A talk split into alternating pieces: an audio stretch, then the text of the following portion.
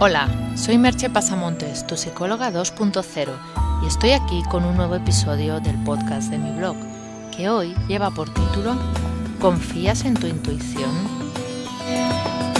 Desde hace ya algún tiempo, la emoción y la intuición han pasado de ser las hermanas pobres de nuestro funcionamiento mental a convertirse, si no en las protagonistas, en por lo menos algo a tener muy en cuenta. Si sigues un poco el programa Redes, por ejemplo, de Eduard Punset, le habrás oído reivindicar muchas veces, pero muchas, a la intuición como maestra a la hora de tomar decisiones. A pesar de eso, se sigue apelando muchas veces a lo racional, a la lógica, a nuestro córtex como el modo más eficiente de tomar una decisión.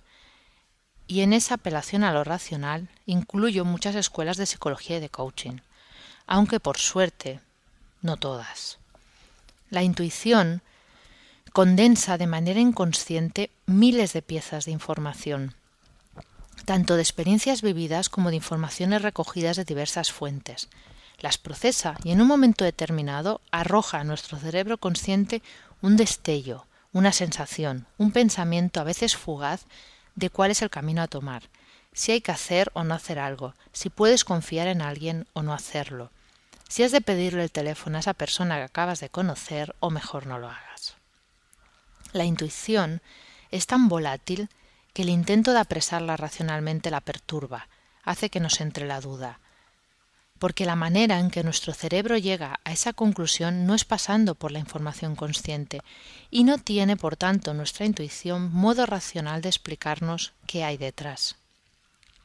La intuición está basada en tantos miles y miles y miles de datos que si intentara hacer llegar a nuestra parte racional cómo ha llegado a tomar esa decisión inconsciente y ha lanzado esa información a nuestra parte racional, se nos colapsaría la cabeza. Nos sería imposible entender todos esos datos, procesarlos y elaborarlos, porque nuestra parte funcional, racional perdón, no funciona de ese modo.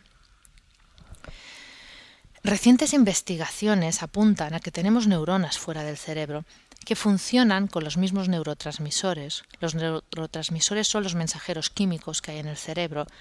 Os pongo algún ejemplo para que os suene la serotonina, noradrenalina, dopamina, etc.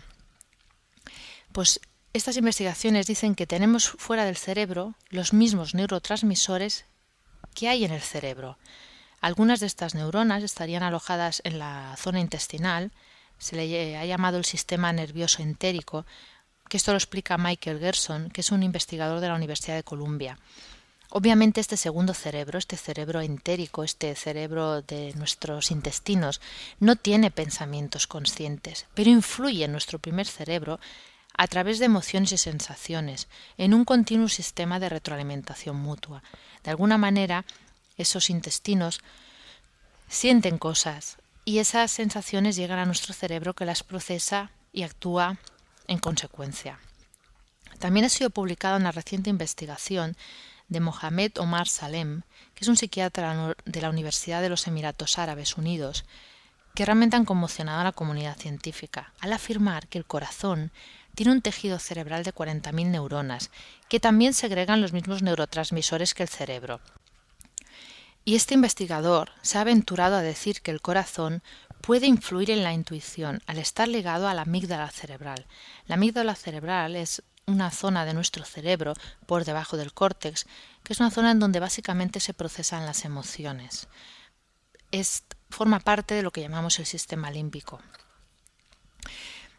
Evidentemente son datos que hay que investigar mucho más y que bueno, que en los años sucesivos imagino que nos arrojarán nuevas informaciones, nuevas investigaciones y, otras maneras de conocer mejor cómo funciona tanto el ser humano como el cerebro. No estoy intentando, bajo ningún concepto, abrumaros aquí con datos científicos, ni tratar siquiera de demostrar que la, que la intuición existe a través de la ciencia. Para mí es clarísimo que la intuición existe, incluso es posible que seguiría siendo claro aunque la ciencia dijera lo contrario. Y también tengo muy claro que las personas muy escépticas, muy amantes de la ciencia pura y dura, considerarán que los profesionales que he citado se alejan de los científicos más ortodoxos, ya que tienen otras líneas de investigación y tienen otros intereses. Y se adentran en terrenos que también son filosóficos de alguna manera. Pero yo tengo alma de humanista y no puedo evitar estar de acuerdo con aquellos que dicen que la ciencia y las humanidades deben converger. Porque una ciencia sin humanismo pierde gran parte de la tradición del pensamiento filosófico de siglos y una humanidad sin ciencia se expone a quedarse en divagaciones que no puede fundamentar. Por lo tanto, soy de aquellas personas convencidas de que ciencia y humanidades deben ir de la mano, deben trabajar en conjunto. Las universidades deben crear incluso departamentos o cátedras en las que se combinen ambos elementos, de manera que los que estudian ciencia también estudien pensamiento, también estudien filosofía, aunque sea de una manera más rudimentaria, pero tengan conocimiento de cuáles son las grandes preguntas del ser humano. Y de la misma manera, a los que se dedican a la filosofía, a los que se dedican al pensamiento, a los que se dedican a la historia, entiendan que hay un método científico que puede ayudarles en muchos momentos a fundamentar de una manera mucho mejor aquello que están de lo que están hablando. Siguiendo con la intuición, el problema con la intuición deviene en qué puede hacer con esa información casi etérea nuestra racionalidad. En ocasiones la, intuición nos dice algo con lo que racionalmente estamos muy de acuerdo. De algún modo se refuerza nuestra posición y la aceptamos gustosos ya que nos sentimos como un todo integrado. Pero otras veces la intuición es tan osada de contradecir a nuestra razón, sin podernos dar, por lo menos aparentemente, ningún motivo. Está ahí presente y nos dice hazlo o no lo hagas nos da un mensaje que no sabemos cómo encajar racionalmente. Si no estamos acostumbrados a ello, nos puede entrar un profundo vértigo, una sensación de no saber por qué estamos optando por esa decisión. Algunas personas simplemente rechazan ese pálpito, por considerarlo fuera de toda lógica. Otras lo abrazan con cariño, ya que su experiencia previa les ha demostrado que su intuición no se equivoca. Y están los indecisos, que a veces la escuchan y a veces no, dependiendo de la importancia de la decisión, del momento, de la situación. Yo creo que merece la pena ser osados y escuchar a nuestra intuición. Es más, creo que debemos entrenarnos para estar más abiertos a sus mensajes. Cada uno debe encontrar su manera de abrirse a esa sabiduría interior. Hay múltiples formas e incluso se pueden combinar algunas de ellas. Puedes hacerlo meditando, con técnicas de relajación, paseando mientras dejas vagar tu mente, permitiéndote estar más en contacto con tus sensaciones corporales, etc.